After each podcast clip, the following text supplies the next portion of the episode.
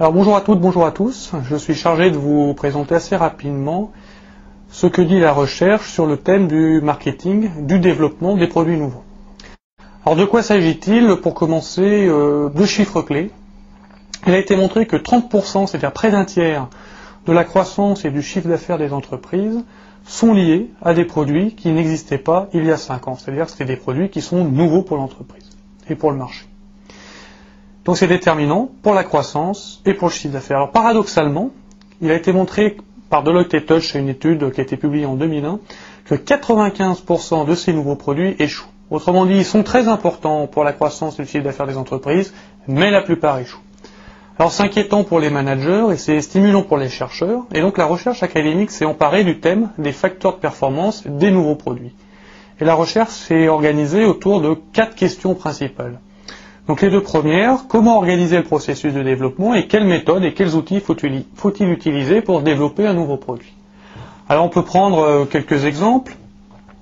Sur le thème de l'organisation, comment faut-il organiser les équipes de développement? Doivent-elles être diverses, c'est-à-dire associer les fonctions euh, R&D, marketing, finance, production? Dans quelles conditions cette diversité euh, conduit-elle à un surcroît de performance? Comment organiser des équipes de développement qui travaillent à distance? Sur les méthodes, là aussi, la recherche est très riche. Quelles sont les meilleures méthodes de créativité? Eh bien, Pour mettre en marché des innovations qui soient radicales ou au contraire plutôt de type euh, incrémental ou continu. Comment tester euh, les concepts développés? Comment transformer ces concepts en prototypes, c'est-à-dire euh, un concept qui a des caractéristiques physiques. Comment à nouveau tester ces prototypes? Comment mettre en marché les produits, etc. Il y a un deuxième thèse, donc euh, j'en ai déjà un petit peu parlé, comment mettre en marché euh, les produits nouveaux, bien quelle stratégie d'entrée sur le marché? Là encore, on peut prendre des exemples euh, de thèmes de recherche. Par exemple, faut-il être pionnier sur un marché? C'est le thème de l'avantage supposé du premier entrant. On peut aussi parler du thème des innovations de rupture. Faut-il mettre en marché des innovations de rupture, au contraire plutôt radicales? On peut évoquer un troisième thème, euh, toujours en relation avec les stratégies d'entrée euh, sur le marché. C'est quelle stratégie de pré-annonce euh, d'un produit nouveau peut-on adopter, comme le fait par exemple Sony, comme le fait par exemple BMW. Un quatrième exemple, toujours sur ce thème des stratégies d'entrée sur le marché, comment anticiper les réactions concurrentielles à l'introduction d'un nouveau produit, etc., etc.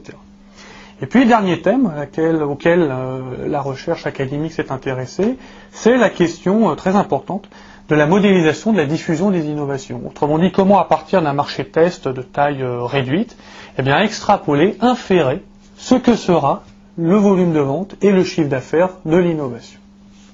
Donc on voit que la recherche académique s'est euh, emparée de ce thème de manière euh, très importante, à tel point qu'une revue lui a, été lui a été consacrée, le Journal of Product Innovation Management, et l'objectif commun de toutes ces recherches, qui sont nourries et importantes, eh bien, c'est de savoir comment réduire les, euh, le taux d'échec des nouveaux produits qui sont mis en marché. Alors pour aller plus loin, eh j'ai choisi parmi la littérature qui est extrêmement abondante un article de synthèse et puis un ouvrage. Alors l'article de synthèse, c'est un article récent publié dans Marketing Science en 2006 qu'on doit à trois chercheurs américains, Hauser, Tellis et Griffin, eh qui nous propose une synthèse intégrative, exhaustive de toute la recherche qui a été conduite.